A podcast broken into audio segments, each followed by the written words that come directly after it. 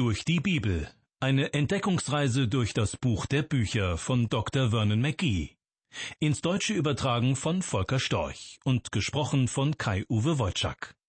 Ich begrüße Sie zu einer weiteren Folge unserer Sendereihe Durch die Bibel. Ein herzliches Willkommen dazu.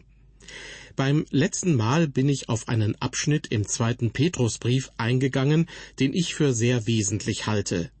Petrus macht nämlich deutlich, dass ein Christ einerseits sich seines Glaubens sicher sein kann. Das heißt, ihm ist bewusst, Christus ist für mich am Kreuz gestorben und dann auferstanden. Aber dann gibt es ja auch noch die sogenannte Heilsgewissheit.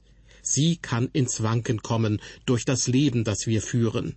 Wer sein Leben unaufrichtig und unehrlich führt, liegt zwangsläufig manchmal nachts auf seinem Bett und fragt sich, ob er wirklich wiedergeboren ist. Deshalb hat Petrus in Kapitel 1, Vers 10 dazu aufgerufen, dass wir unsere Berufung und Erwählung festmachen. Das heißt, lassen Sie es in Ihr Herz hinein, dass Christus für Sie gestorben ist, so dass Sie auch Gewissheit haben, Sie sind ein Kind Gottes. Obwohl wir im ersten Kapitel aus dem zweiten Petrusbrief noch gar nicht bis zum Schluss gekommen sind, konnten Sie sicher schon erkennen, warum ich den gesamten Brief als Schwanengesang des Apostels Petrus bezeichnet habe. Dieser Brief enthält gewissermaßen das, was er auf seinem Sterbebett sagen könnte.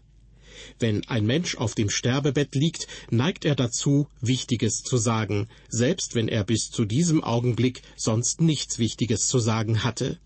Ja, er mag sein ganzes Leben lang ein Lügner gewesen sein, aber dennoch ist es sehr wahrscheinlich, dass er auf seinem Sterbebett die Wahrheit sagt.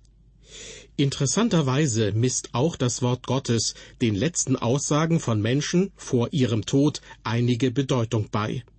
Ich will Ihnen dazu sechs Beispiele aus dem Alten und dem Neuen Testament in Erinnerung rufen. Das erste Beispiel im ersten Buch Mose Kapitel 49 wird uns eine Szene vor Augen geführt, die herzzerreißend und sogar ziemlich theatralisch ist. Jakob, der Stammvater Israels, ruft seine zwölf Söhne zusammen. Sie sollen an seinem Sterbebett stehen, während er für jeden von ihnen eine Prophezeiung ausspricht. Und diese Prophetien sind später exakt in Erfüllung gegangen. Das zweite Beispiel Ähnliches spielt sich bei Mose ab. Er weiß, dass er nicht ins verheißene Land kommen, sondern auf dem Berg Nebo im Lande Moab sterben wird.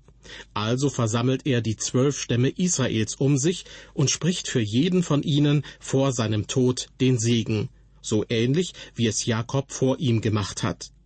Das Ganze mündet in eine sehr wichtige Rede, die Mose ihnen hält. Drittes Beispiel. Josua, alt und bereit aus diesem Leben zu scheiden, lässt ebenfalls die Stämme Israels zu sich kommen und erteilt ihnen einen letzten Auftrag. Dann fordert er sie dazu auf, Gott zu folgen und bestätigt für sein eigenes Leben, ich aber und mein Haus wollen dem Herrn dienen. Viertes Beispiel. König David ruft kurz vor seinem Tod seinen Sohn Salomo zu sich. Ich denke, David bestimmt Salomo nicht besonders gern zu seinem Nachfolger. Er hätte Absalom wohl bevorzugt, aber der war erschlagen worden. David gibt nun Salomo Folgendes mit. Ich gehe hin den Weg aller Welt, so sei getrost und sei ein Mann. Den Weg aller Welt gehen, was für ein Gleichnis für den Tod. Und obwohl ich Sie, liebe Hörer, nicht persönlich kenne, kann ich auch Ihnen sagen, welchen Weg Sie eines Tages gehen werden. Den Weg, den alle Welt geht, nämlich den Weg zum Friedhof. Mir ist klar, dass sich das nicht gerade sehr beruhigend anhört, aber wir alle befinden uns auf diesem Weg. Als David mit seinem Sohn Salomo darüber spricht, überträgt er ihm die Verantwortung für den Bau des Tempels und er beschwört ganz Israel, ihm dabei zu helfen. Denn, Zitat, Salomo, mein Sohn, den Gott allein erwählt hat, ist noch jung und zart, und das Werk Gottes ist groß. Schließlich ist der Tempel nicht für einen Menschen bestimmt, sondern für Gott den Herrn.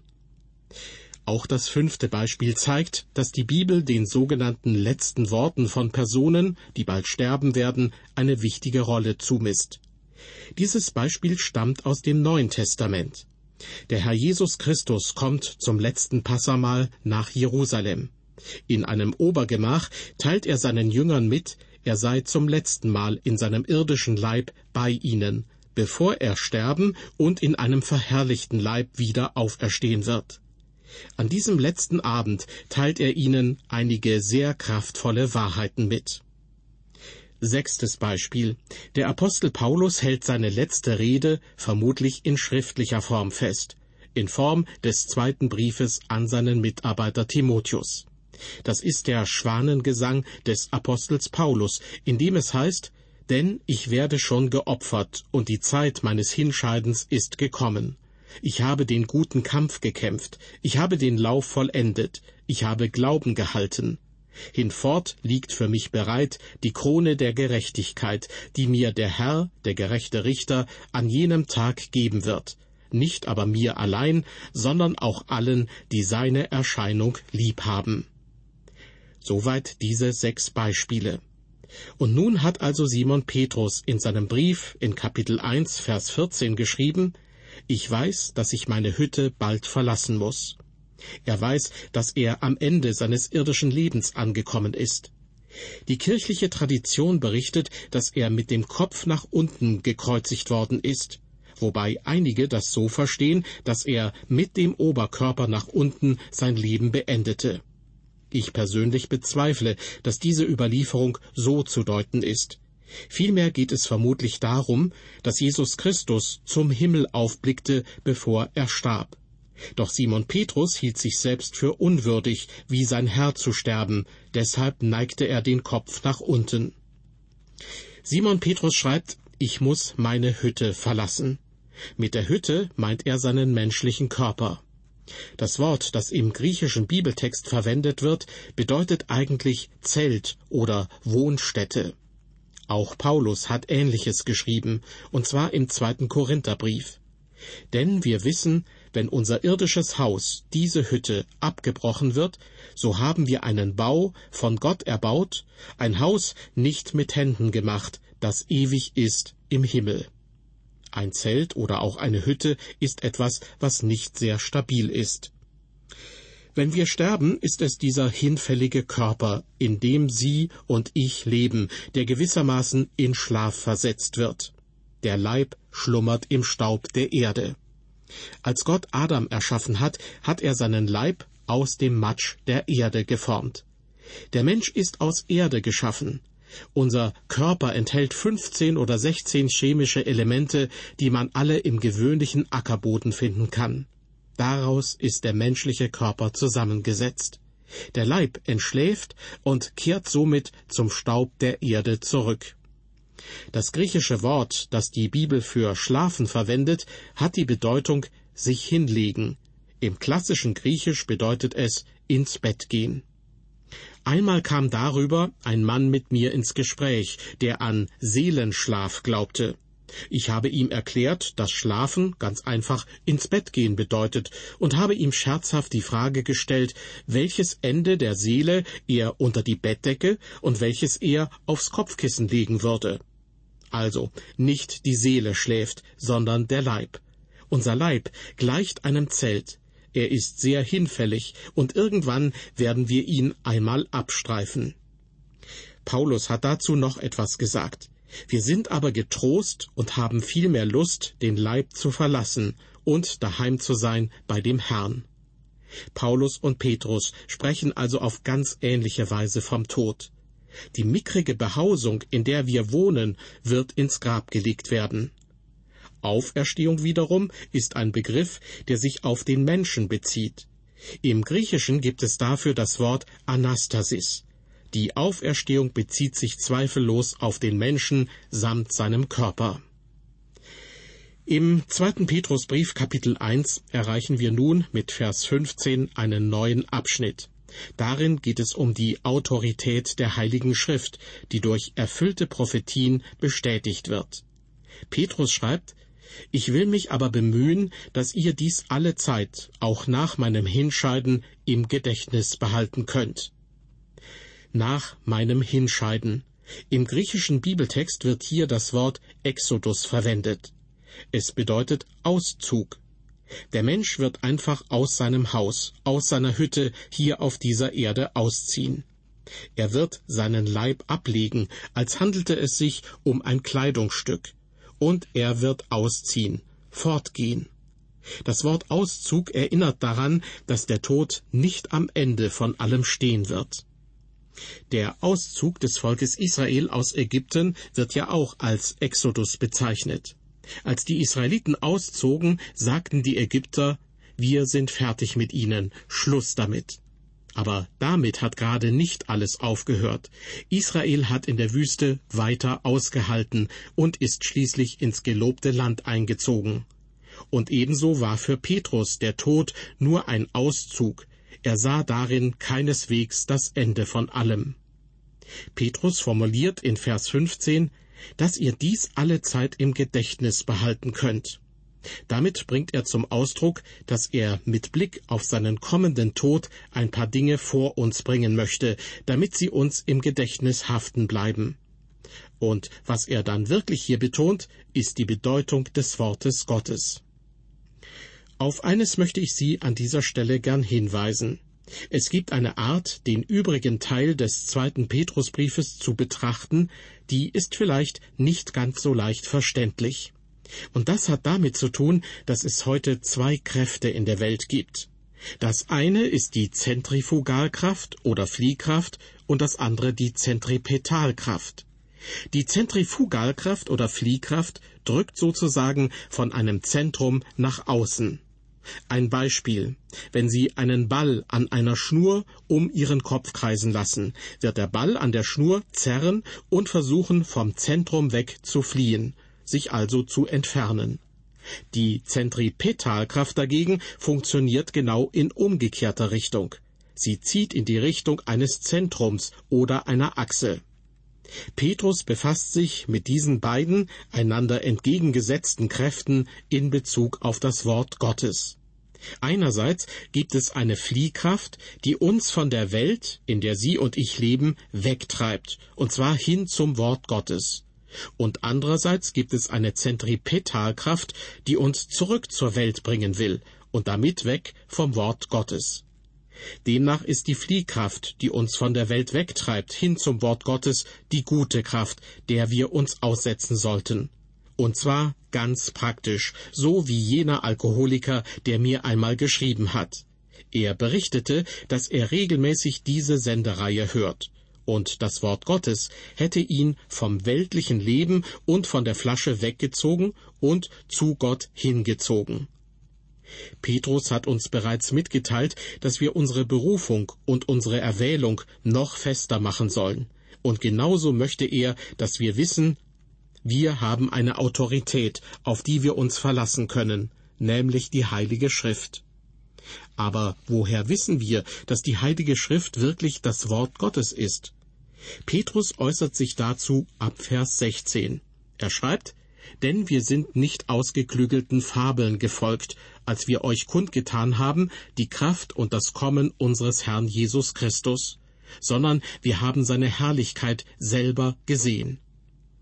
Das müssen wir uns einmal ganz genau anschauen, was damit gemeint ist. Wir sind nicht ausgeklügelten Fabeln gefolgt.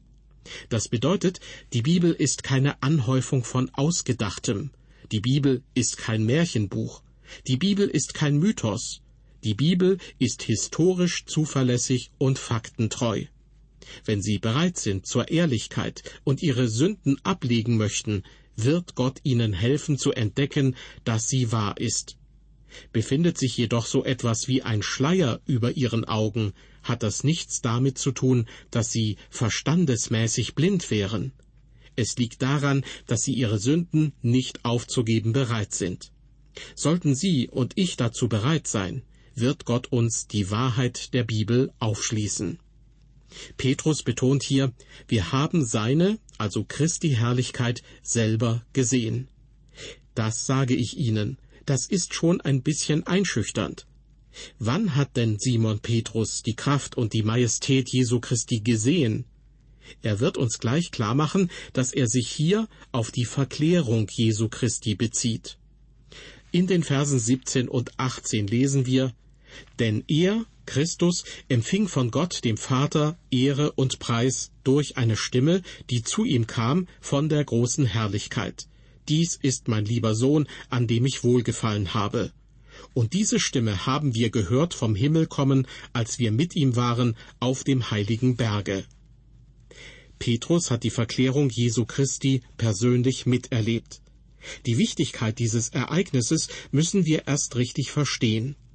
In Matthäus 16, Vers 28 wird berichtet, dass Jesus einmal gesagt hat, Wahrlich, ich sage euch, es stehen einige hier, die werden den Tod nicht schmecken, bis sie den Menschensohn kommen sehen in seinem Reich.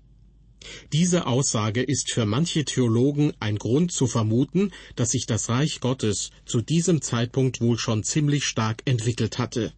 Warum sonst die scheinbare Andeutung, dass der Menschensohn schon recht bald wiederkommen würde, um seine Königsherrschaft endgültig aufzurichten? Die beiden nächsten Verse im Matthäusevangelium weisen jedoch in eine andere Richtung. Zwar beginnt hier ein neues Kapitel, aber im ursprünglichen Bibeltext gab es noch keine Einteilung in Kapitel. Möglicherweise bildet also das, was wir nun am Anfang von Kapitel 17 vorfinden, eigentlich eine Einheit mit dem letzten Vers von Kapitel 16. Ich möchte die betreffenden drei Verse deshalb gern in einem Stück vorlesen. Jesus sprach zu seinen Jüngern, Wahrlich, ich sage euch, es stehen einige hier, die werden den Tod nicht schmecken, bis sie den Menschensohn kommen sehen in seinem Reich. Und nach sechs Tagen nahm Jesus mit sich Petrus und Jakobus und Johannes, dessen Bruder, und führte sie allein auf einen hohen Berg. Und er wurde verklärt vor ihnen, und sein Angesicht leuchtete wie die Sonne, und seine Kleider wurden weiß wie das Licht. Liebe Hörer, ich bin der Ansicht, die Verklärung Jesu Christi war ein Abbild des Reiches Gottes im Kleinformat. Mose und Elia erschienen dort zusammen mit Christus. Mose steht für das Gesetz im Alten Testament. Elia repräsentiert die Propheten im Alten Testament. Und worüber haben sie gesprochen? Sie redeten über das Sterben Jesu, über sein Weggehen aus dieser Welt und dass er hingehen wird in die Gegenwart des himmlischen Vaters. Davon hatten sie im Alten Testament Zeugnis abgelegt, und darüber haben sie bei der Verklärung gesprochen. Dann gab es da die drei Jünger, die mit dabei waren, um die Verklärung zu beobachten. Sie repräsentieren die aktuellen Christen, die heute lebenden Heiligen. Mose und Elia verkörperten dagegen die gestorbenen Heiligen aus der Zeit des Alten Testaments. Die Kirche hat es noch nicht gegeben, aber die drei Jünger, die dabei waren. Sie bilden den Ausgangspunkt für die große Menge der Gläubigen, aus denen die Kirche besteht. Die drei wurden zu Aposteln. Aus diesem Grund sage ich, die Verklärung zeichnet ein Bild des Reiches Gottes im Kleinformat. Gleich nach der Verklärung kamen Jesus und seine Jünger vom Berg herab und fanden dort einen Mann vor, dessen Sohn von Dämonen besessen war. Die anderen Jünger waren unfähig gewesen, dem Jungen zu helfen. Das Publikum spottete und lachte die Jünger aus. Für mich ist das ein Bild der heutigen Zeit. Das Reich Gottes ist noch in einer Art Schwebezustand, so will ich es mal nennen. Jesus Christus befindet sich heute zur Rechten Gottes des Vaters, und alle Heiligen aus dem Alten und Neuen Testament, die uns vorausgingen, sind bei ihm. Unterdessen leben wir hier auf der Erde in einer Welt, die von der Sünde gekennzeichnet ist. Sollten Sie daran zweifeln, brauchen Sie nur die Tageszeitung aufzuschlagen oder die Fernsehnachrichten einzuschalten. Die Welt ist entsetzlich aus den Fugen geraten. Und die Kirche, die eine Hoffnungsbotschaft und Kraft für die Welt bereithalten sollte, bietet leider in dieser Welt, die oft gegen Gott rebelliert, keine rechte Hilfe an. Infolgedessen wird die Kirche bloßgestellt, in gewissem Sinne zu Recht, weil sich die Kirche meines Erachtens nicht so um die Sache Gottes kümmert, wie es sein sollte. Nun hat Simon Petrus gesagt, dass er mit dem Herrn Jesus Christus auf dem Berg der Verklärung gewesen ist. Er ist also einer der Augenzeugen. Und nun sagt er in Vers 19 etwas scheinbar Merkwürdiges. Umso fester haben wir das prophetische Wort, und ihr tut gut daran, dass ihr darauf achtet, als auf ein Licht, das da scheint an einem dunklen Ort, bis der Tag anbreche und der Morgenstern aufgehe in eurem Herzen. Liebe Hörer, wenn Petrus hier vom prophetischen Wort spricht, meint er nicht ausschließlich die Zukunftsvorhersagen, die wir gewöhnlich als Prophezeiungen bezeichnen, sondern er meint offensichtlich das gesamte Wort Gottes einschließlich der Prophezeiungen. Und die Propheten sind, wie er im nächsten Vers darstellt, mehr als nur Schreibgehilfen, die ein Diktat von Gott empfangen haben. Vielmehr haben sie ihre Texte auch mit ihrer Art zum Ausdruck gebracht. Immerhin war Gott in der Lage, seinen vollständigen Willen und alles, was er sagen wollte, durch diese Männer mitzuteilen, die die Heilige Schrift aufgeschrieben haben. Das ist es letztlich, was die Bibel zu einem übernatürlichen Buch macht. Sie sehen, das Wort Gottes ist nicht nur göttlich, es ist auch menschlich, sehr menschlich. Es gleicht dem Herrn Jesus Christus. Er war sowohl Gott als auch Mensch. Ganz am Schluss dieser Sendung ging es um die Tatsache, dass die Bibel ein Gottesbuch, aber auch ein Menschenbuch ist. Auf jeden Fall befasst sie sich mit dem menschlichen Leben, und wir sind angesprochen, egal wer wir sind und wo wir leben, egal in welcher Lebenssituation wir uns befinden. Gott redet zu uns in einer Sprache, die für uns verständlich ist. Ich verabschiede mich nun von Ihnen bis zur nächsten Folge unserer Sendereihe durch die Bibel. Bis dahin, auf Wiederhören und Gottes Segen mit Ihnen.